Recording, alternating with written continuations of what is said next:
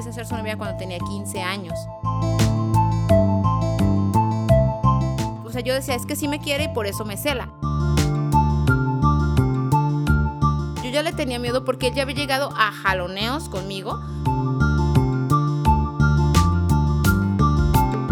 Cada que se enojaba eran golpes. Yo estaba embarazada de mi hija. Puso la panza dura y, el, y, y me empezó a doler. Fue como le dejé de pegar. Él me dijo, es que yo ya no te quiero. Y lo primero que me dijo fue, te voy a quitar a mis hijas.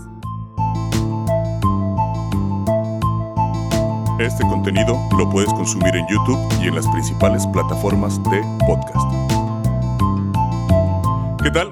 Sean bienvenidos a otro episodio de Hasta la Riata Podcast, un espacio para escuchar a gente común y corriente contando parte de su historia, momentos dolorosos y otros quizá mm, no tanto, pero que han marcado su vida y en algún momento dijeron, estoy hasta la rieta de esto.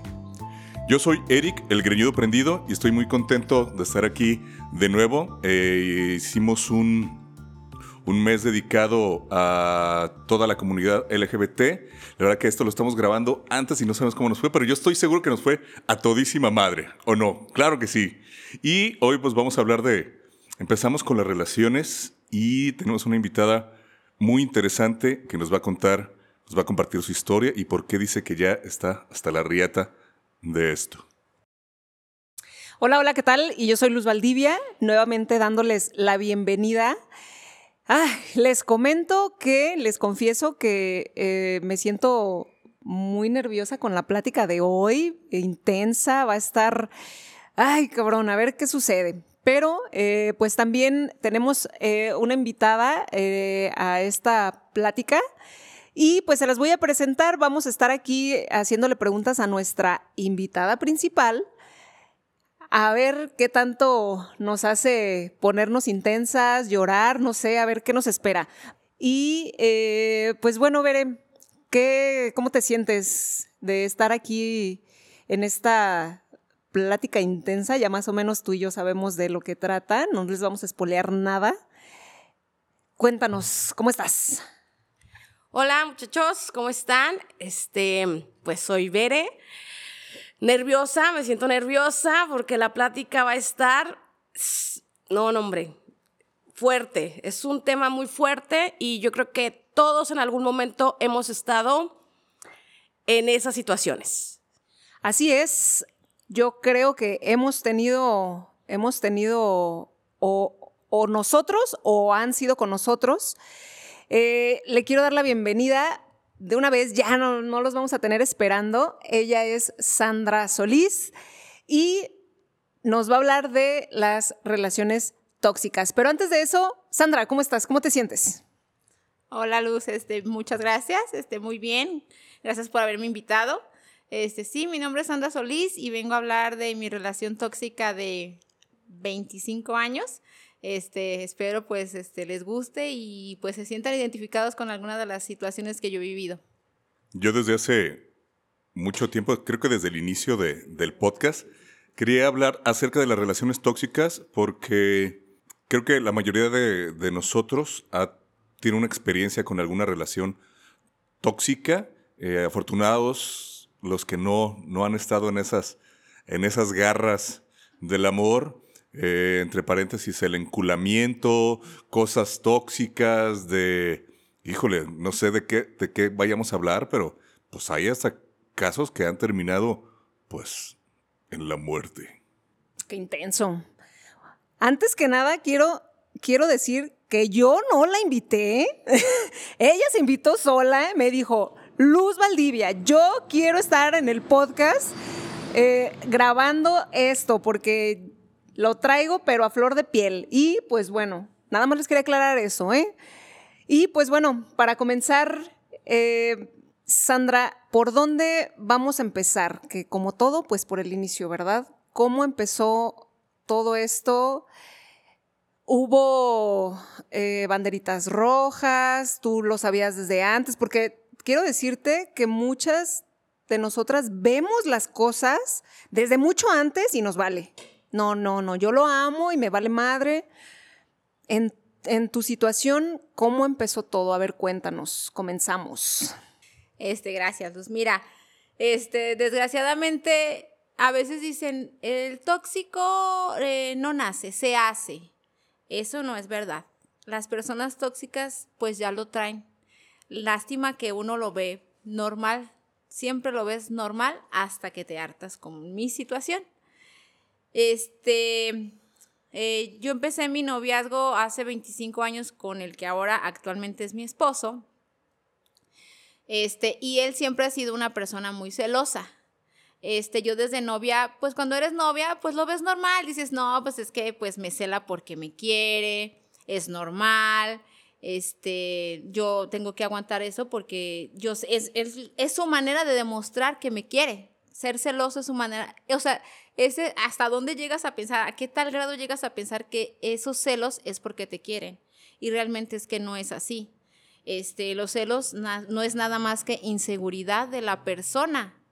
No, en eso tú no tienes nada que ver. Eso es una inseguridad de ella, que no se ha tratado nunca y que pues toda la vida ha sido este, celoso. Este, nada más que, pues en, cuando eres novia, como dijo Eric, en el enculamiento, en el enamoramiento, eh, póngale la palabra que ustedes quieran, este, pues a ti todo se te hace bonito, todo se te hace chido, ay, qué chido que me cela, ay, no, qué chido que me dice que no le hable a fulano porque me anda echando los perros, ya se dio cuenta, o ay, no, qué chido, ay, no, es que a veces mis amigos son bien enfadosos y por eso me dice que no les hable, que ya no les hable, este, y, o ay, no, qué bueno que me dijo que no me pusiera esta falda cortita porque sí me veo demasiado llamativa y luego pues me pueden faltar al respeto. Ese, esos, esas banderitas rojas, como dice Luz, son las banderitas rojas que cuando estamos enamoradas eh, no vemos o no, o no queremos ver.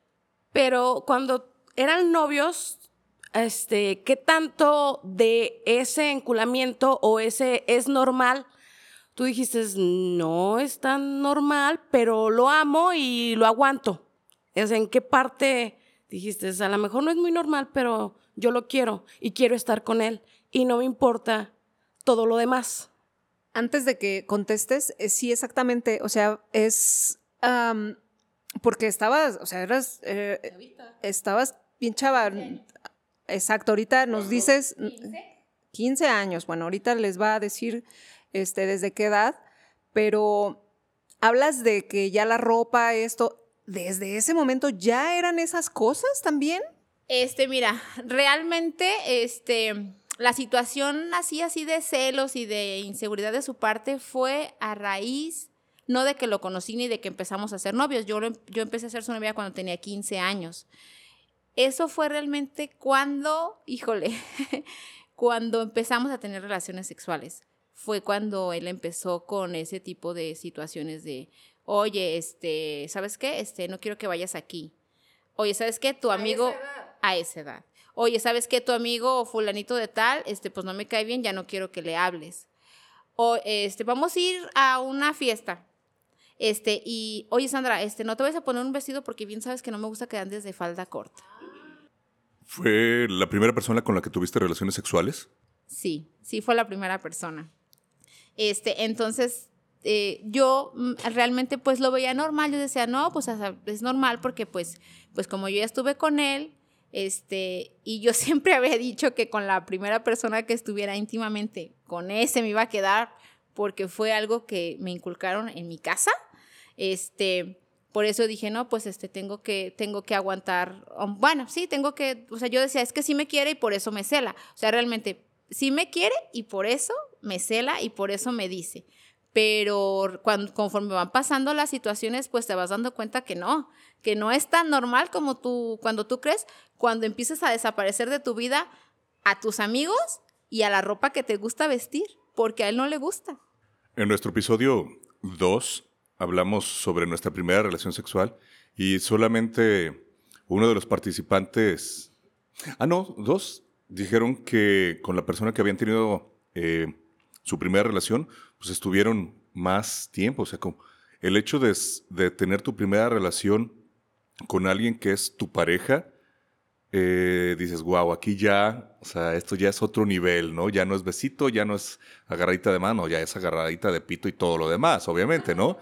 Y ya, o sea, ya me, digo, yo creo, corríjanme, eh, ustedes mujeres, o sea, me estoy entregando a, a, ese- a mi hombre.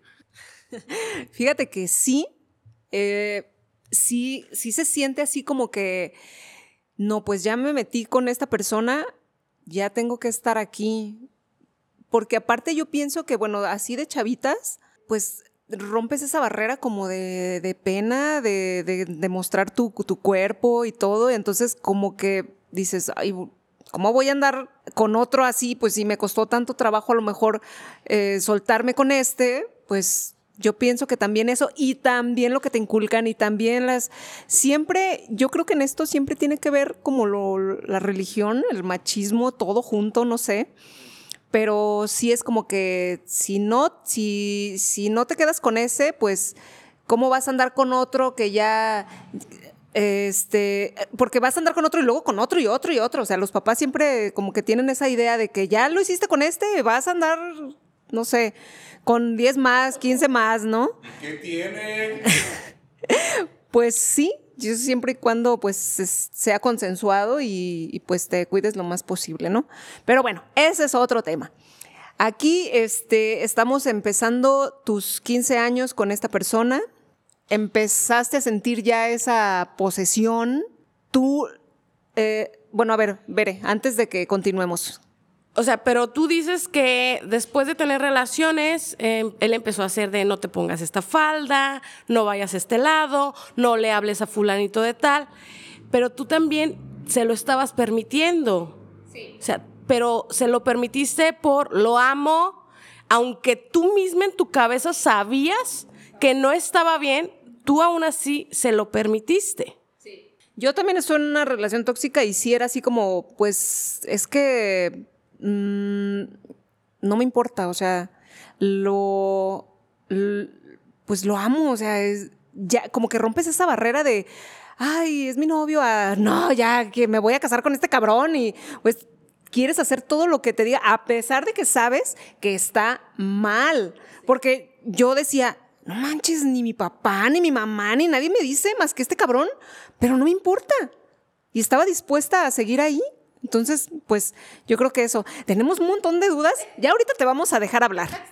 Sí, nada más para pasar rápido el micrófono con Sandra. Eh, quiero que sepan que no estamos eh, pues, culpando a la víctima, ¿ok?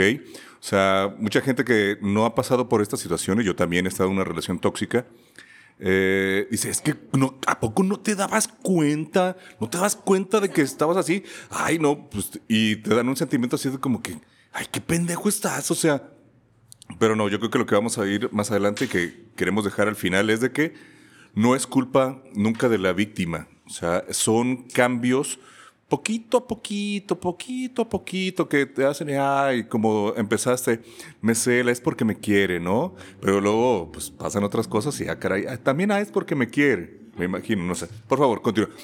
Quedamos en que 15 años, son novios, tuvieron relaciones y ahí fue cuando empezaron a cambiar las cosas. Eh, adelantémonos un poquito. ¿Cuánto duraron de novios? Y obviamente, pues se casaron, ¿no? Spoiler alert. Este, nuestra relación de noviazgo realmente duró ah, año y medio. Este, al año y medio eh, yo salí embarazada y no salí embarazada por accidente. Decidimos a nuestros escasos, yo 16 años y él 18, ser papás. Era tanto nuestro amor este, que decidimos ser papás y nos dejamos de cuidar y este, eh, me embaracé de mi hija la más grande que ahorita ya, sí, nos cuidábamos, sí, nos cuidábamos, pero nos dejamos de cuidar porque queríamos ser papás y queremos estar juntos porque pues nos queríamos tanto que tú sí era el amor así, wow. Este, y ahorita pues mi hija la grande tiene 23 años. Entonces, este, a raíz de eso, eh, yo me fui de mi casa, eh, me fui de mi casa porque estaba pues embarazada. Eh, nos juntamos a vivir y, y realmente este, ahí se empezaron a salir un poquito las cosas de control. ¿Embarazada tú? Embarazada yo, ajá, porque yo estaba... No, yo me fui porque en mi casa era mucha la presión acerca de, acerca de, de, de mi mamá. Me cuidaba mucho lo, lo que era la regla. Como que ella ya sabía que yo ya había llegado a algo, a, a algo más con mi novio, entonces me cuidaba mucho que me bajara. Como ya no me bajaba, mi mamá me dijo, te voy a llevar al doctor. Y como yo sospechaba y, me, y nos hicimos, me hice una prueba de embarazo y salió positiva, yo dije, me pelo porque me pelo, si no mi mamá va a poner una chinga, la verdad. Y me salí de mi casa. Entonces, eso eh, empeoró las cosas, este, porque yo todavía no terminaba la preparatoria. O sea, yo estaba en la preparatoria, había pasado segundo semestre de preparatoria. Este, él me dijo que iba a seguir, me dijo que me iba a dejar seguir estudiando, pero no fue así. O sea, no fue así porque al primer día que él me acompañó, ya de estar juntos, él me yo dejé de ir a la escuela unos días, pero al volver yo a la escuela, él me acompañó. Y cuando llegué a la escuela, salió un amigo, uno de mis amigos y me dijo, Sandra, y llegó y me puso un abrazo y yo me hice chiquita, chiquita, chiquita, chiquita, porque yo sabía lo que me iba a costar. O sea, te dio miedo. Sí, claro, claro, yo ya le tenía miedo porque él ya había llegado a jaloneos conmigo por los celos. Entonces, este, yo dije, china, a mí esto sí me va a costar algo. Ese, ese, ese abrazo me va a costar. Y así fue. Ese abrazo me costó eh, unos golpes eh, por su parte, este, por celoso. Ay, güey, este, ya empezamos algo intenso, pero a ver, nos brincamos, yo siento que nos brincamos un buen porque dices, ya había habido jaloneos. ¿Cómo fueron esos primeros jaloneos? Digo, no es morbo ni nada, pero estabas chava, era tu... O sea, cómo, cómo, este, no es de cómo lo, no lo hayas permitido, sino que mm, en cómo se dio, tú estabas, estaban enamorados, este, ¿cómo lo percibiste tú? O sea, ¿lo percibiste como algo bien? Cuando estás adentro lo, lo percibes como algo normal. Los jaloneos fueron por celos, porque me vio platicando con un amigo, llegó y vámonos Sandra, y llegando a casa de mi mamá, que era donde yo vivía todavía, este, y por qué, y esto y el otro, y me agarró y me jaloneó, o sea, de, y me agarraba del brazo y me jalaba, o sea, en su, en su momento tú lo llegas a ver normal. Normal por el amor que siente por ti, porque te está cuidando, porque tú ya eres su posesión, porque yo hubo un momento que yo ya me sentía de él porque me entregué a él precisamente por lo de las relaciones sexuales. En tu infancia, ¿tú también sufriste, también te pegaban tus papás? Sí, también, mi mamá. O sea, ya, pues ya hay alguna, algo, algo predispuesto, ¿no? Entonces, a ver, si, si yo, de, yo de niña eh, me rega cuando yo la, cuando yo cometo un error, pues recibo golpes, pues cuando crezco, pues ahora le pertenezco a esta persona, entonces si empieza a ser agresiva y a pegarme, pues ya no es como, ya está como uno predispuesto, ¿no? O sea, creo que hay una predisposición. A ver, ¿ustedes qué dicen? Pues no tanto una, una predisposición, yo creo que es muy diferente a lo mejor como el respeto a lo mejor que le tienes a tus papás que al que le tienes a tu pareja. Mm, pero um, lo que yo sí, bueno, no, mm, no es que no entienda, sino es que eh, tú en tu cabeza sabías que los jaloneos no estaban bien, pero tú lo permitías porque lo amabas, porque lo amas, porque sigues con él, ¿no? Pero ¿hasta qué grado en el noviazgo, o sea, fueron jaloneos y nada más jaloneos en el noviazgo antes de irte a vivir con él? Eric dice que sí te pegaron. Pues yo, a mí también me pegaron, pero yo pienso que más bien eh, si, sufriste una violencia, pues un poco más excesiva de parte más bien yo creo de, tu, papá, de, a lo mejor de la figura masculina de tu casa, tu papá, que haya sido así, este, porque bueno, a pegar, pues yo creo que antes las mamás de antes, a todas nos pusieron una chinga, ¿no? Pero no es normal. no es normal este, que ya lo después lo percibas como algo normal que hace contigo tu pareja. Entonces, pues sí, tú decías, bueno, no es normal, pero lo acepto. No es normal, pero lo acepto, o sea, porque uno va, como, o sea, como que uno va normalizando de a poco, pero ahorita siento como que fue así de en chinga, como que ah, nos estamos enamorados y todo, y ¡tas! de repente ya hay violencia, o sea, ya hay violencia física, o sea, ¿Sí fue así o hubo? Porque sabes qué, te voy a, te voy a decir algo, te voy a decir algo. Eh, eh, en muchas, en muchas eh, ocasiones empieza, bueno, si dices que ya te empezó a decir de la ropa y todo esto, no hables, allá elegirte tus amistades. Conmigo también así fue muy de, de pues a ver, no me gusta tu amigo, no me gusta hasta la amiga, a lo mejor es lesbiana, entonces, o sea, dices, ¿qué pedo? Y ya de ahí, pues llegas a otra cosa. En tu caso, sí. Todo, todo, todo, todo, todo pasó rápido, o sea, todo fue... Yo siento que mi, mi noviazgo y, y, lo que pasó, eh, la violencia que, que, que me ejerció durante mi noviazgo, fue todo muy rápido y todo fue así pues, así como les estoy platicando, o sea, novios, al año y medio, mm, al año y medio salí embarazada, para no decir fechas de cuando empezamos a tener relaciones, este, al año y medio salí embarazada y, y empezaron los golpes, empezaron los golpes de su parte por eh, sentirse dueño de, de mí. Esa, ese abrazo del chavo de la prepa fue tu primera chinga que te pusieron. ¿Qué pasó? Cuéntanos.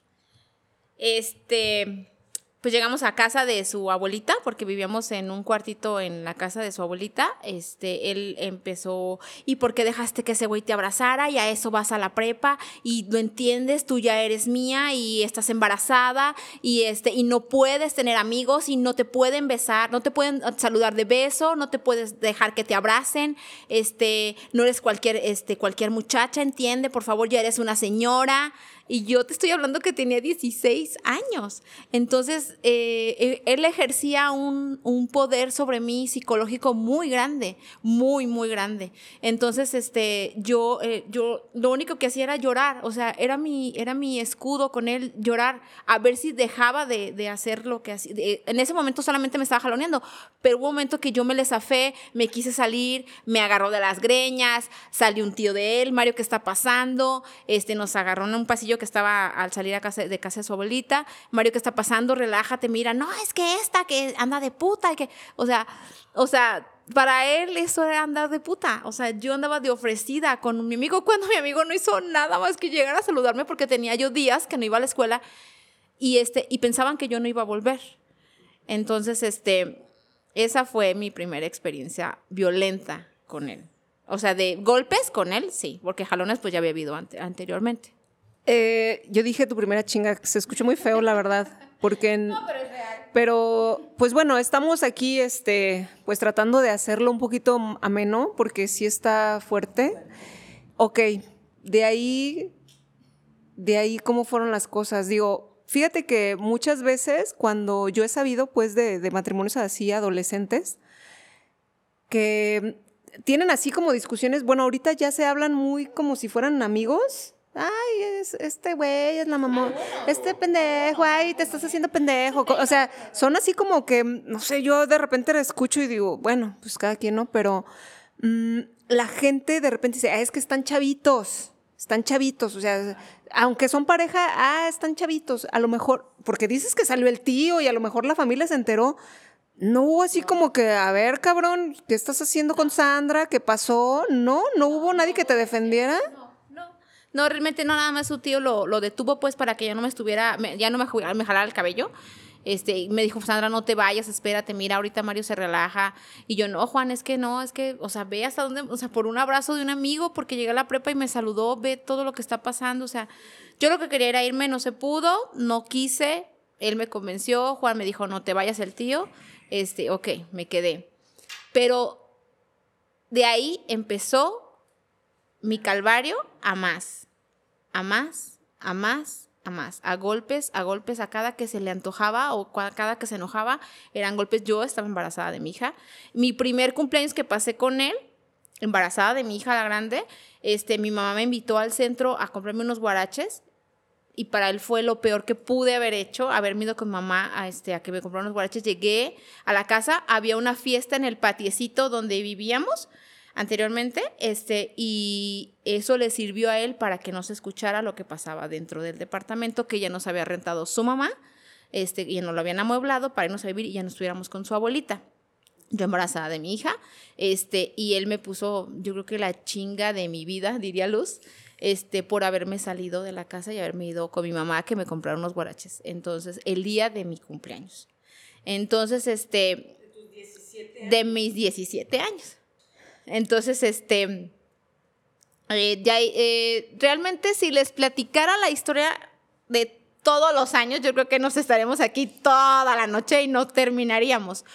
Pero se las estoy platicando de cómo, ustedes me preguntaron, ¿cómo empezó? Pues así empezó, así empezó eh, de ser una relación de novios a una relación tóxica, porque la relación cuando empezó pues fue una relación, yo digo que normal, lo normal de todos los novios. A raíz de las relaciones sexuales, que empezamos con las relaciones sexuales, fue como se desató un poquito esta toxicidad que ahora en estos tiempos, a nuestros 23 años que tenemos de matrimonio, ha llegado a una manera sobrenatural excesiva. ¿Tus papás no sabían esto?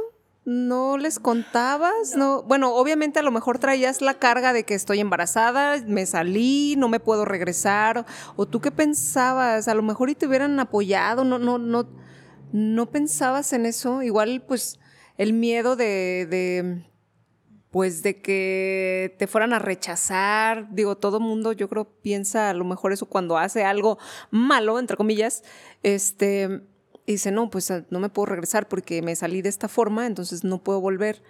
Pero en tu caso, no sabían absolutamente nada. Déjame, nada más, este, ahorita le vamos a pasar el micrófono a Bere, pero quiero que me conteste esto, Sandra.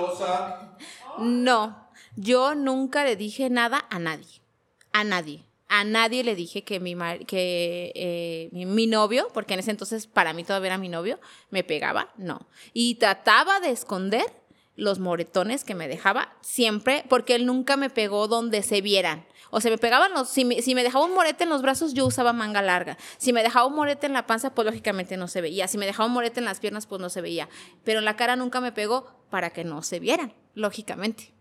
Precisamente eso te iba a preguntar, si tus papás no se daban cuenta por que te vieran moretes o no se da, o sea, cuando ibas a ver a tus papás después de pasar un calvario así, ¿no te veían distinta o tú tratabas de actuar normal, todo está bien, no me pasa nada, eh, todo está de maravilla? Pero lo hacías, pero lo hacías por mm, porque te daba pena, porque tenías miedo, lo hacías por porque me van a decir, me van a rechazar, me van a juzgar. ¿Qué hacías? O sea, este, sí, realmente yo tenía, no decía porque me daba mucha vergüenza, me daba mucha, mucha, mucha vergüenza que la gente supiera que me pegaban. Este, en alguna ocasión, no te voy a decir que no, en alguna ocasión me llegó mi mamá a ver un morete en un brazo y me dijo, ¿qué te pasó? ¿Por qué traes un morete? Ah, es que me pegué en la puerta del patio, por eso traigo el morete. Mi mamá me lo creyó.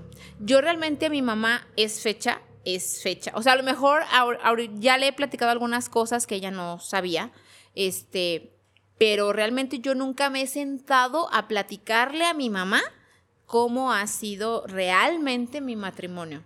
Eh, tengo, tenía, ahorita me puedo dar el lujo de decir, tenía una relación con mi mamá bastante distante, este, pero ahorita yo creo que ya me puedo sentar a hablar con ella de, de muchas cosas que nunca le he dicho, este, a raíz de, de, que fui a un taller que, que, ella me invitó, este, para sanar a la niña interior.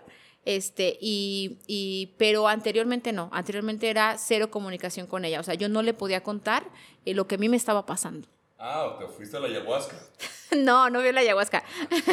fui a un taller de, No, todavía no. todavía no. Que sí me llama mucho la atención, pero no me animo, la verdad. Eh, iba justo a hacerle preguntas, eh, no lo decías, creo. La razón es, muchas de las veces esa vergüenza, ¿no? O sea, o sea, yo sé, yo sé que estoy mal, o sea, como, como un alcohólico, ¿no? Yo sé que estoy mal, pero es la vergüenza de que decir y declarar, aceptar que estoy mal, ¿no? De cualquier otra persona, eso de que entre menos se enteren, mejor, yo creo. Esa era como, como tu forma de, de irte. Demos el brinco. Ya nos has contado tu cumpleaños, ya te pusieron la chinga, cosas que no se vieran. Eh, cuando nace tu niña, ¿hubo algún cambio para bien o para mal? ¿Todo se mantuvo? ¿Cómo fue? No, este, cuando nace Fabi, eh, todo se mantuvo igual. Este, puedo decir que hasta un poquito peor, porque pues yo ya era una, a pesar de mis 17 años, pues yo ya era una señora. un- tenía que ser la señora de casa. Ah, porque se me olvidó platicarles, me sacó de la escuela, me sacó de la prepa, él me dijo, ya no vas a estudiar porque yo no quiero verte que vas con tus pinches amigos, bla, bla, bla, bla, bla. Porque él era súper, súper celoso. Entonces, este, me sacó de la escuela y, pues yo dejé de estudiar. Entonces, cuando tuve a Fabi, eh, en, al- en algún momento la llevé a la escuela para que la conocieran mis amigos a escondidas, porque no podía decirle que había ido a la escuela a enseñarles a mi bebé, porque era, eso me iba a costar una chinga. Entonces eh, fui a escondidas a, este, a, presentarles a mi bebé y este... Y pues ya, me desaparecí de, de la preparatoria y la dejé ahí porque pues ya era la señora de la casa, la señora de 17 años con una bebé y me tenía que hacer cargo de mi marido y de mi hija, una niña jugando a ser mamá, que en aquel entonces, te juro que no lo veía de esa manera. Ahora que ya soy mamá y que tengo a mis hijas, que mi hija la grande fue mamá a los 19 años, pues sí digo, o sea, no manches, eres una niña como eres mamá. Eh, y ahora entiendo, no, y ahora entiendo muchas cosas, que cuando yo, yo lo pasé, la rea- realmente yo no lo entendía. Yo me, yo la, realmente hubo un momento en la vida que yo me empecé a sentir, y que yo me sentía súper grande, que yo era la súper poderosa y la toda poderosa, que yo lo podía todo. Yo me quería comer al mundo y el mundo me comió a mí. Eso sí se los puedo decir. ¿Cuántos hijos tienes ahorita? Tengo tres hijos, este, la grande de 23, una de 18 y un niño de 9 años. Este, y una nieta, porque ya hasta soy abuela. Tengo una nieta de 4 años. ¿Pasó lo mismo? ¿Ha pasado lo mismo? ¿Han llegado tus hijos? Y eh, digo, no es porque esté menospreciando o decir que es muy poquitas cosas. O ya cuando ya hay agresión física, ya hay muy pocos pasos para, para algo ya totalmente trágico. Eh, hay un punto que nos digas, no sé, híjole, aquí estoy adivinando, yo no sé nada de tu relación, eh, a lo mejor ella sí, pero yo no sé nada. Eh, a lo que voy es de que es el, es el estereotipo machista de eh, golpes, de celos, de prohibiciones. Digo, creo que nada más lo que me hace falta ahorita que para completar el círculo es el macho golpeador, celoso, pues mujeriego. O sea, ¿eso también sucede? O sea, ¿eso también va a estar en la historia? Sí, este, realmente eh, cuando teníamos eh, cinco años viviendo juntos, la niña grande de, la niña más grande de cinco años y yo embarazada de, de la segunda niña, eh, hubo una infidelidad por su parte. Este, yo la verdad eh, me vi muy reflejada en la muchacha que nos compartió su historia en el primer episodio, porque a mí me pasaron muchas cosas similares. Este, pero este, sí hubo una infidelidad de su parte y realmente, honestamente, les voy a decir una cosa, eso me sirvió a mí para que se me cayera un poquito la venda de los ojos y empezar a actuar de una manera diferente. Y de ver que las cosas no eran eh, tan normales como yo las veía. Este, para ese entonces, este, eh, Mario ya no me golpeaba, Mario así se llama mi esposo, este, para ese entonces Mario ya no me golpeaba, o sea, él me dejó de golpear cuando tenía a Fabiola, yo creo que como unos eh, cuatro años, eh, dejó, dijo no más, o sea, me pidió perdón mil veces, mil veces le perdoné, eh, por amor, por amor, este, pero, y me dejó de golpear, pero pasó lo de la infidelidad y este, y las cosas, este, se pusieron medias cardíacas por mi parte, o sea, porque pues una infidelidad no es cualquier cosa y aparte a mí me pegó súper, súper, súper me pegó eh, por la situación de que pues yo estaba embarazada y pues eso no le importó. O sea, tan no le importó que él planeaba casarse, irse a vivir con ella, fue se presentó como novio formal en, en- en- con la chava. O sea, sí estuvo bien, bien complicado. O sea, realmente fue una, un episodio de mi vida súper complicada. Pero ¿cómo tú te enteraste de esa infidelidad? O sea, ¿te enteraste al grado de saber que él había ido a, a, pues a pedir a la muchacha para casarse como diciendo yo soy soltero, quiero formar una familia bien con su hija? O sea, ¿cómo llegó ese punto en el que tú te enteraste de, pues, de esa situación y, también el, cómo se lo pasaste? Porque pues siguen. Este, ¿cómo lo supe? Híjole, ese sexto sentido que a las mujeres nunca nos va a fallar y yo creo que nunca nos falla. Yo lo empecé a sospechar a raíz de que salí embarazada de, de mi segunda hija. Este, yo empecé a ver cambios muy, muy canijos en él, eh, inclusive físicos, o sea, se hizo rayos y, y así como de, ¿qué onda? ¿Qué onda? O sea, dije, yo sé que no está grande porque, o sea, realmente estábamos jóvenes, él tenía 24 años, yo 22, este, pero sí dije, no, es, es que esto no es normal. Y un, tú sabes que el que busca, eh, tú sabes que el que busca encuentra. Y un día buscando encontré las cartas y las fotos de la fulana en mi casa, porque pues las tenía ahí. Este, y cómo me enteré de que la fue a pedir y de que se quería casar con ella. Realmente de los detalles de esa relación me enteré con el tiempo. ¿Cómo con el tiempo?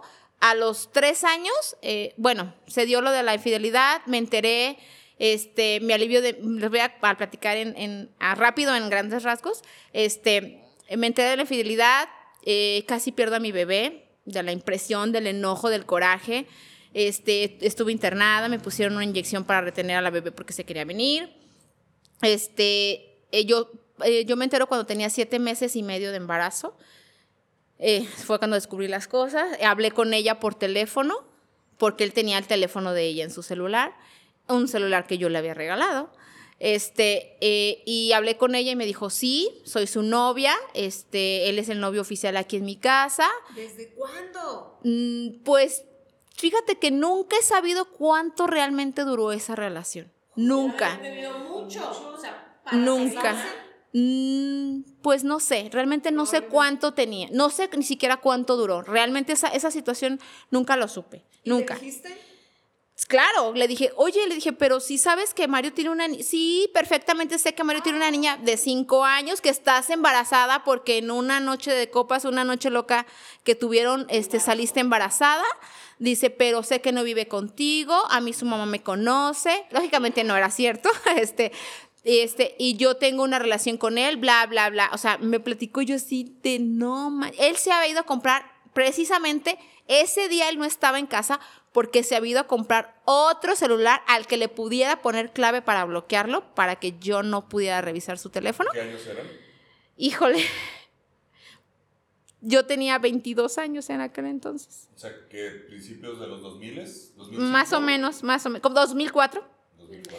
Entonces, este, yo, este, cuando, ándale, un Sony Ericsson, no, un Samsung traía, este, sí, entonces, este, cuando él llegó de, de haber comprado su celular, este, la verdad yo me le dejé ir a los golpes, estaba muy enojada, muy embarazada, a los siete meses y medio de embarazo, me le dejé ir, él no metió las manos, no metió las manos, yo lo pegué, le pegué y le pegué y le pegué hasta que me cansé, hasta que, hasta que la bebé me, hasta que la bebé me dejó, porque cuando me empezó a doler, el, cuando se me puso la panza dura y, el, y, y- y me empezó a doler, fue como le dejé de pegar. Él me dijo, es que yo ya no te quiero. Es que yo ya no te quiero. Entonces, este, yo fui a dar al hospital por lo de que se me quería venir la bebé. Fui y hablé con sus papás. Lógicamente, sus papás no sabían nada de este rollo. Este, y, y pues pasaron, eh, él siguió con ella, para no hacerles el cuento tan largo, él siguió con ella, yo me alivio, él sigue con ella. Eh, se llega, mi hija nace en noviembre del 2004. En diciembre, eh, en Navidad, va y me retaca a casa de su mamá y él se larga con la fulana y me deja ahí el 24 de diciembre. Este, y en, en enero, en febrero, en febrero, este, yo me doy cuenta que, que no la ha dejado, que no la ha dejado. No, no es, te digo que eso de lo del casamiento y de que la pidió y todo eso me di cuenta después de muchos años.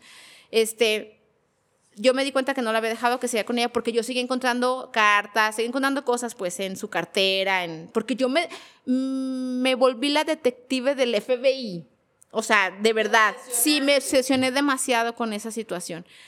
¿Qué pasa? Eh, me llegó una depresión postparto. Traía una depresión por lo que me había enterado. Más se me viene mi hija y se me viene una depresión postparto horrible, horrible, horrible, al grado de que en febrero yo ya no pude con mi existencia y tomé pastillas porque dije yo hasta aquí llegué y yo me quiero morir porque lo perdí y ya no, no puedo vivir sin él, después de todo lo que ya había pasado. Sí. Oh, ay, güey. Oye, putazo tras putazo. No, a ver, aguanta. Llévala más tranquilita. Ay, güey. Ah, a ver. Ok, no te la llevabas bien con tu mamá todavía. No había un momento en que tú dijeras, me largo de aquí en vez de, en vez de decir, este, lo voy a investigar, voy a esto me largo y me olvido de todo esto en vez de atentar contra tu vida, tenías tus niñas, tu suegra, vivías con tu suegra, o sea... No, no vivía con mi suegra. Ah, ¿no vivías con tu suegra? Ah, ok. Ya les habían rentado un Ah, ok, ok, perdón. Este, pero yo, bueno, yo siempre en este tipo de, de problemas me pregunto, bueno, yo sé que la gente se encierra porque, pues, le da pena. Claro es pena, es un sentimiento de yo puedo, yo lo voy a resolver, supongo, quiero pensar, pero nunca se te ocurrió eso de me largo, estoy harta. Ay, cabrón, no, de verdad es que nos tienes con, con un nudo en el estómago. A ver, ok, no, no le decías a tus papás por pena, pero ¿qué hay de algún amigo? alguna amiga. O sea, no tenías una amiga con la cual ir a refugiarte o por lo menos contarle tus penas, la situación en la que sentías y... Sí, o sea, claro, que te dijeran algo, que te aconsejaran, que a lo mejor esa persona viéndolo por fuera te dijera, a ver, Sandra, ok, este, yo lo estoy viendo por fuera, esto está mal, no es normal. Eh, cuando tú dices, tomé unas pastillas porque ya no puedo con mi vida, porque lo perdí, o sea, tus, tus hijos, tu hija, tu niña, un bebé recién nacido, o sea, ¿no te pasaron por la cabeza en ese momento? Mira, en ese momento que tomé las, mira, cuando tomé las pastillas, este, uh, hace cuenta que yo estaba, me fui a un parque agarré las todas sola, sola, sin la, niña. Sí, yo dejé las niñas con mi mamá. Mi mamá ya sabía de la situación que estaba pasando con mi esposo, mi mamá ya lo sabía, mi papá ya lo sabía, mi mamá me dijo, déjalo. Mi mamá fue lo primero que me dijo, déjalo. Mi papá me dijo, déjalo. Te vienes a la casa, como sea, bien mal, nosotros te ayudamos. Mis papás, mis papás son separados de hace muchos años, mis papás no están juntos, pero siempre han estado para mí en cuestión de todas mis broncas, maritales y desde que soy adolescente siempre han estado juntos, aunque ya no estaban viviendo juntos. Entonces, este, déjalo, vente para acá, este, pero yo no lo quería, yo decía, es que si me voy, o sea, él se va a ir con ella y ahora sí ya valió, o sea, realmente... Pero era por el orgullo. Era el orgullo, sí, pero cuando tomé las, cuando tomé las pastillas fue porque yo hablé a su trabajo y me dijeron, no está, él ya salió y él no llegó a la casa. Entonces yo me vine con mamá, dejé a mis hijas, agarré todas las pastillas que mi mamá tenía en el botiquín, no recuerdo qué pastillas eran, y me las llevé, me fui a un parque, lloré, lloré, lloré, lloré con las pastillas en la mano, lloré, lloré, lloré. Me había quedado de ver con una prima que es la persona que siempre ha sabido de mis problemas y la que siempre me ha ayudado o tratado de ayudar o escuchado, ajá. Este, ahorita llego por ti, por favor, Sandra, espérame, ¿dónde estás? Bla, bla, bla, bla, estoy en tal lado ella no llegó. Por angas o mangas ella no pudo llegar. Y, yo lloraba y lloraba y lloraba y veía las pastillas y las pastillas y las pastillas. Dije, se acabó, hasta aquí llegué. Agarré, me, me fui y me compré un bote de agua. Me agarré y me tomé las... No, no, un agua, agua.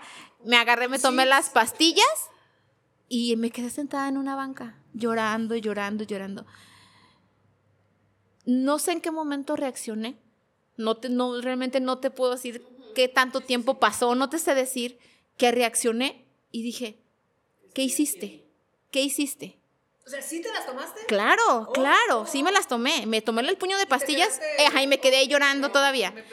Y hubo un momento que yo reaccioné y dije, ¿qué hiciste? Sandra, ¿qué hiciste? ¿Y la niña? ¿Y Fabiola? Así llama mi hija la grande. Sí, sí, sí, hasta después. ¿Y Fabiola? ¿Y Fátima, que es un bebé? ¿Qué va a ser de ellas? ¿Tú muerta? ¿Y ellas? O sea, como que me empezó a caer el 20. Yo dije, qué estúpida eres. Agarré un taxi y me fui a mi casa, no a casa de mi mamá, a mi casa. A un lado de con nosotros vivía su tía, en el departamento que rentamos con la abuelita, ya rentamos un departamento con su abuelita. Vivía su tía que es amiga mía. Llegué, le toqué. Este, fíjate que pasó esto y esto. ¿Qué te tomaste? Yo traía la envoltorio de las pastillas todavía en la mano esto, vámonos. Y me llevó a la Cruz Verde, insofactamente, porque vivíamos muy cerca de la Cruz Verde de, de Medrano. ¿No te hicieron efecto? ¿Eh? No, me habían hecho efecto, no me habían hecho efecto. No pasó, no, no, no, no pasó tanto tiempo. Entonces, vámonos, me dijo, vámonos. Y nos fuimos a la Cruz Verde, que vivimos realmente unas cuadras de la Cruz Verde. Traigo a esta muchacha porque se tomó esto, camilla, canalizada, te vamos a hacer un lavado de estómago. Y yo, no puede ser. Y me dijo, Sandra, le voy a hablar a tus suegros, a tus papás y a Mario. Se tiene que salir, no puede estar aquí con ella. Le vamos a hacer un lavado de estómago. ¿Ok? Y te van a meter una sonda por la nariz y bueno. Se salió mi, eh, la tía de mi esposo. Y yo dije, ¿hasta dónde llegaste? ¿Hasta dónde llegaste? ¿Qué tan nada te quieres? ¿Que hasta dónde llegaste por un... Sí, sí, sí, ya lo estaba yo pensando ahí.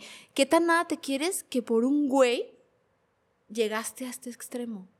¿Y tus hijas? O sea, no pensaste ni en tus hijas, ni en ti, ni en tus hijas. o sea, todo el mundo te valió. A ti lo que te importaba era ese güey y no perderlo. Eso era lo que me importaba en ese entonces.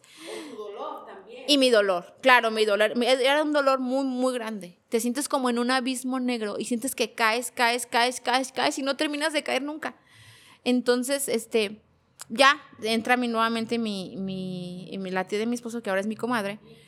No, mi comadre. Este, y ya, este, no, pues ya la vamos a dar de alta, no sé qué. Ah, este, vámonos. Nos fuimos y llegando a la casa ya estaba mi mamá, mi papá, unos tíos, mi prima, la que nos llegó, este, y mi, y mi marido. Entonces, este, eh, necesito hablar contigo él me dijo, necesito hablar contigo solas, a solas. Nos sentamos en la sala, él en un sillón, yo en otro, y lo primero que me dijo fue, te voy a quitar a mis hijas. Fue lo primero que me dijo al verme. O sea, no le importó. Ahí fue donde, mm, sabes, me cayeron muchos veintes. No le importó, dije, no le importé, le valió madre que yo me tomara las pastillas, que yo estuviera a punto de morirme, que no me iba a morir, porque realmente lo que tomé fueron puros, este, ¿cómo se llama? Este, para la infección. No, puros, no, para, para la infección. Eh, antibióticos, puros antibióticos. Entonces, este, dije, no, puede ser, dije, o sea, neta llegué a tanto para tan poco. Llegué a tanto para tan poco. Bueno, ya tres meses ya no te enfermaste. no, entonces eh, mi mamá, mi mamá se molestó mucho con él. mi mamá nunca se había metido en mi, en mi relación por nada del mundo porque pues ella no sabía de mis problemas, pero en ese entonces dijo mamá, esto es demasiado grave, o sea, demasiado. Ajá. No, mi mamá, mi, mi, la tía de mi esposo le dijo, pasó esto y esto y Sandra llegó aquí. Y mi mamá le dijo, o sea, ¿qué está pasando, Mario? O sea, por andar de cabrón con otra, ve nada más cómo tienes a Sandra, ve cómo tienes a tus hijas y te vale madre, paz. Mi mamá le metió una cachetada. Mi mamá estaba muy molesta, muy molesta con él. Ahorita me entró una duda que, no nos contaste. ¿Llegaron a estar casados? Eh, o sea, casados al civil o algo? No, no, había nada de... vivíamos en unión libre. Vivíamos en unión libre. Entonces, eh, mi prima se sentó, Sandra, yo llegué y tú ya no estabas, eh, a donde nos quedamos de ver, yo llegué y tú no estabas, ¿por qué hiciste eso? Bla, bla. Sus papás, que mis tíos me quieren mucho, realmente me quieren mucho. Hija, ¿por qué hiciste eso? Te tenemos que ayudar, mañana te vamos a llevar a un lugar y mira que bla, bla, bla. Ok, ok. Yo a todos les decía que sí, que sí, que sí. Ese día me quedé en la casa, este, se fue todo en mi casa, todo el mundo se fue, yo lloré toda la noche, no dormí. Al día siguiente me, fui con, me vine con mis tíos, fuimos a intervención en crisis, que fue a donde me llevaron ellos. Intervención en crisis me dijeron, se tiene que quedar. Y yo no puedo, no me puedo quedar. Tienes que quedar mínimo tres meses. Traes una, una depresión antes del... traes una depresión, traes una depresión postparto juntas y no te puedo decir. Y yo, pero tengo una bebé de dos meses, tres meses, tengo una niña de cinco años y no tengo con quién dejarlas. Mi mamá trabajaba, mi suegra trabajaba, o sea, no había manera de quien me las cuidara. Entonces dije, yo no me puedo quedar. Dijo, ok, entonces te vas a ir, pero te tienes que ir al psicólogo, porque tú no puedes estar así. Y me mandaron a un psicólogo. Lógicamente, me fui al psicólogo durante seis meses para poder salir de la depresión que traía arrastrando a raíz de la infidelidad. Entonces yo empecé a ir al psicólogo durante seis meses, este, me separé, lógicamente, salí de casa, me vine con mi mamá, con mis hijas, empecé a querer trabajar porque yo no trabajaba. Este, yo dije, ¿cómo me voy a mantener y cómo voy a mantener a mis hijas? Mi mamá me dijo, búscate un trabajo de medio tiempo porque pues tienes a las niñas. Yo empecé a buscar trabajo, este, y él seguía pues de novio. Se separaron, ya no vivían juntos, ¿ok? Pero él seguía con la misma chavita con la que te dijo que ya, contigo nada. Y ya, y tú sabías que se iba a casar con esa persona. No, todavía no. O sea, ya todavía no sabían nada, mm, pero pues lo perdonaste. Claro. Eh, ¿Cómo fue ese proceso? O sea, tú saliste de tu terapia de seis meses. Eh, bueno, en el transcurso de la terapia no lo viste o sabías de él o cómo fue que a- en ese momento sí sabías que seguía con la otra mujer o, o ya hasta después, como dices que lo de que se iba a casar y todo eso ya lo supiste después. Pasan los seis meses de tu terapia, te sentiste mejor, empezaste a trabajar y esto, co- ¿cómo fue? Bueno, es, eh, es que son tantas cosas en, si no te risas, entonces, mm, vas a tu terapia, ¿Sales? sales para encontrarte con... Empecé a ir a terapia con el psicólogo. Este, en ese lapso que empecé yo a terapia, eh, iba cada semana, una vez a la semana, con el psicólogo. Y en ese, en ese lapso de una vez a la semana con el psicólogo, yo lo seguía viendo por las niñas. A él, ajá, él iba por las niñas, se las llevaba el, domingo. Este, hasta que un día llegó y me dijo, ¿sabes qué? Eh, tenemos que hablar. Y yo, sí. A mí el psicólogo me había dicho. Eh, yo he hablado con el psicólogo, el psicólogo me dijo, él te va a volver a buscar y tú tienes que hablar con él porque te tienes que sentar a aterrizar todo lo que pasó. Entonces, este, le dije, ok. Entonces, él me dijo, necesitamos platicar. Te estoy diciendo que yo iba, eh, tenía tres semanas apenas en terapia cuando pasa esto. Ok, nos fuimos al departamento donde vivíamos, nos sentamos, platicamos. Él me dijo, yo sé que cometí un error, un error muy grande, te llevó a cosas que nunca pensé que te iban a llevar, me llevó a mí a cosas que no pensé. Quiero que sepas que ya no estoy con ella, ya la dejé. Este, quiero recuperar a mi familia, perdóname, bla, bla, bla. Bueno, entonces este, yo le dije, necesito pensarlo, no puedo decirte. No, no, tres semanas, tres semanas. Yo tenía apenas tres terapias. Y a, la- a mí a la segunda terapia el, el- el psicólogo me dijo esto que te estoy diciendo. Sí, sí, sí. sí. Entonces este, le dije, déjame pensar. Este, yo todavía me siento intranquila con esta situación. Este, entonces déjame pensarlo y vemos. A la siguiente semana eh, eh, me dijo, voy a ir por ti, vamos al fútbol. Pues lo que hacíamos los domingos con él, realmente. Vamos al fútbol, te vienes a comer a la casa, y yo preparo la comida. Ok, ok. Y no duré con mi mamá eh, mes y medio. Mes y medio duré con mamá. Eh, yo le dije al psicólogo, ¿sabes qué? Yo al psicólogo le platicaba, ¿sabes qué está pasando? Esto me está pasando. Ok, yo te dije que iba a pasar esto. Qué bueno que lo aterrizaste, qué bueno que ya lo hablaste. Ahora sí es decisión tuya. Si tú quieres regresar con él, regresa. Si tú sientes que lo amas y que vas a, o sea, que quieres regresar con él, regresa. Pero este, no dejes de venir. Y no dejé de ir al psicólogo. Yo seguía yendo al psicólogo. O sea, me regresé a casa con él eh, porque me pidió perdón, porque yo lo amaba, o sea, realmente lo amaba, tan lo amaba que pues decidí regresar con él a pesar de todo lo que había pasado.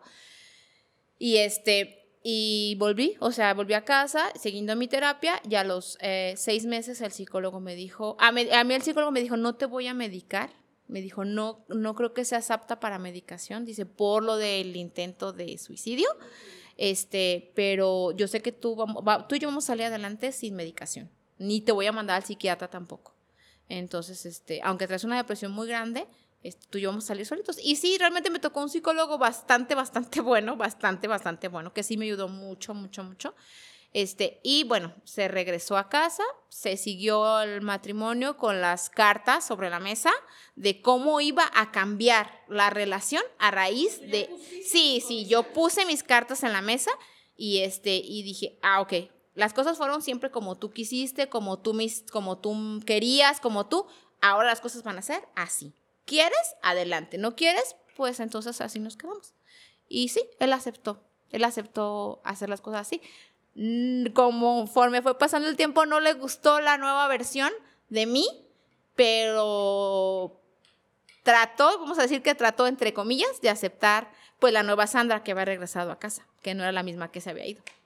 Ok, ahí este, ya hubo un momento como de tranquilidad, este, tú incluso pues después del psicólogo, pues adquiriste un poquito más de seguridad en ti, más empoderamiento, amor y todo esto.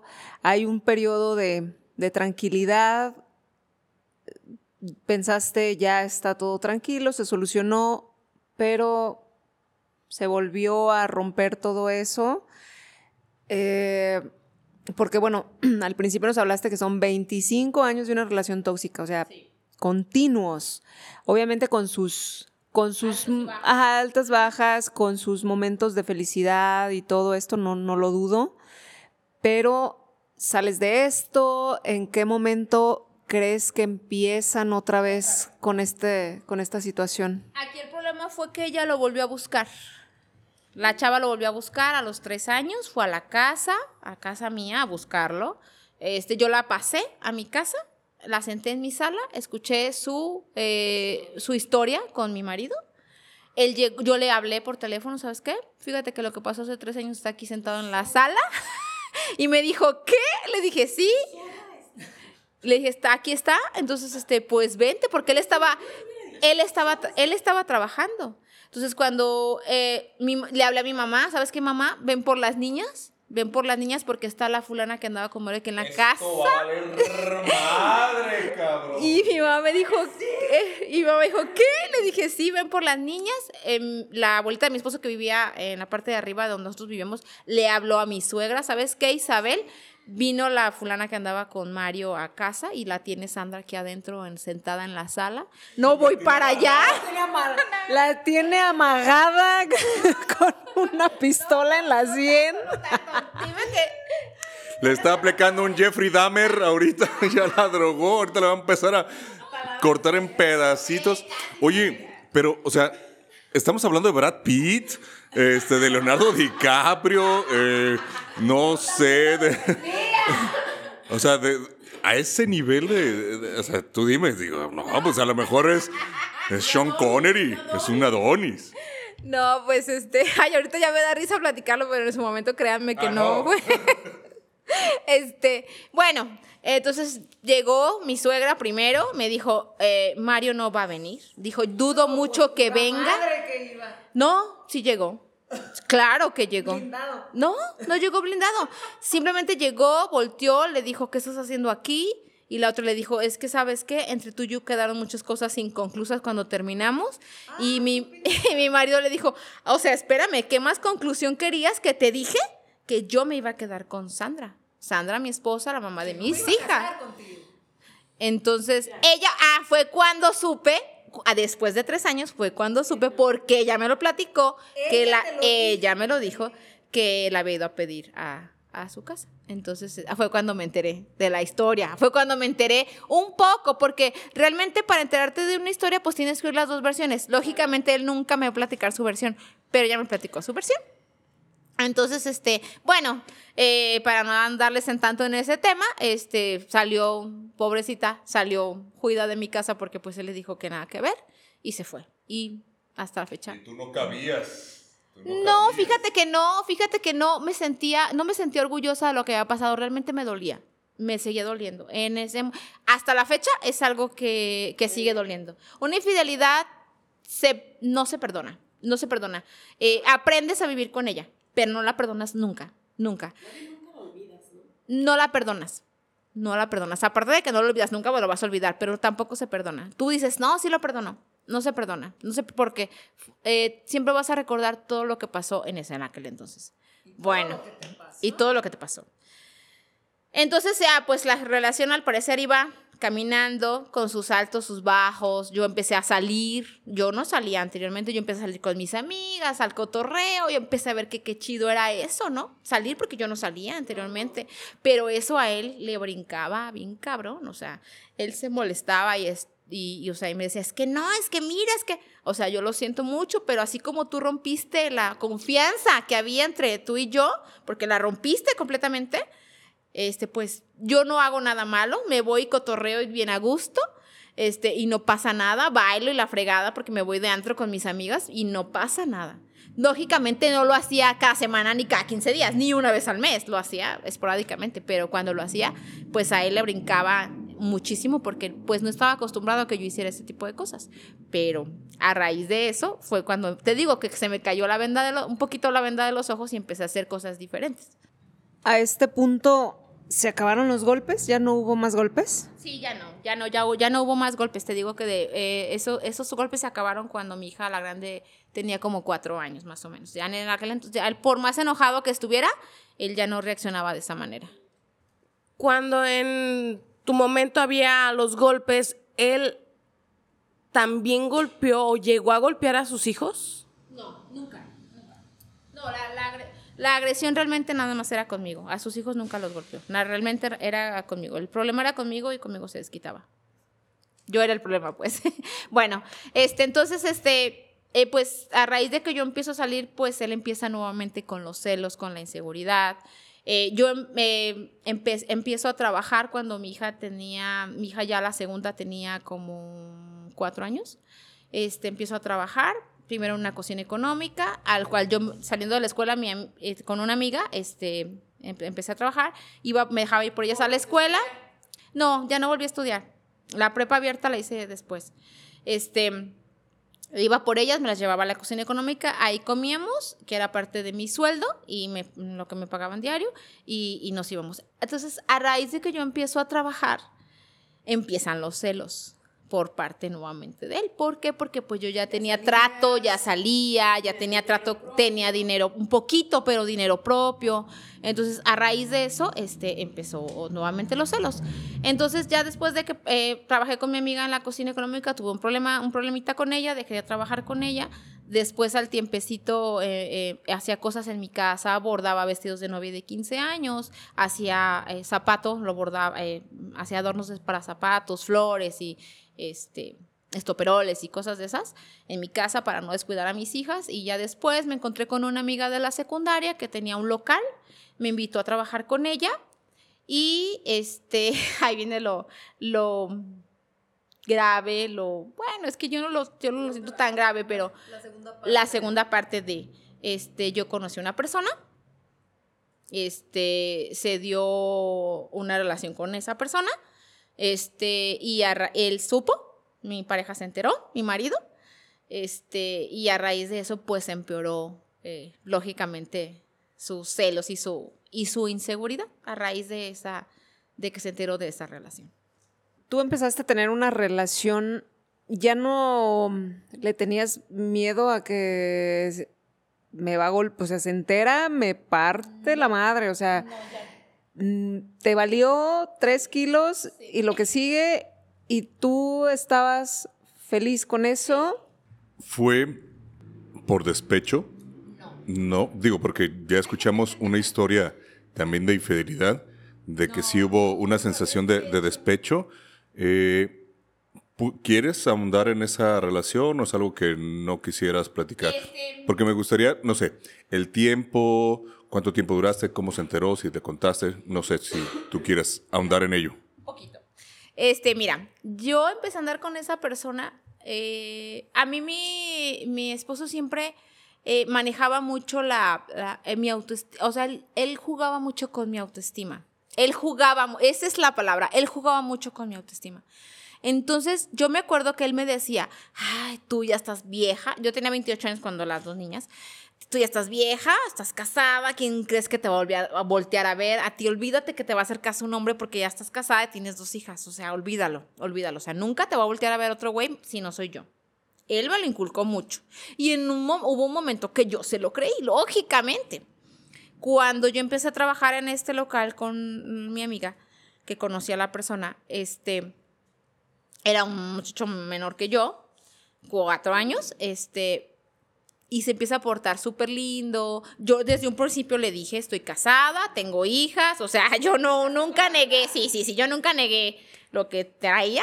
Eh, y él me dijo, pues no parece, te ves muy joven, ¿cuántos años tienes? Le dije, pues 28, no parece, estás demasiado joven, no parece que tengas dos hijas, es tan bonita.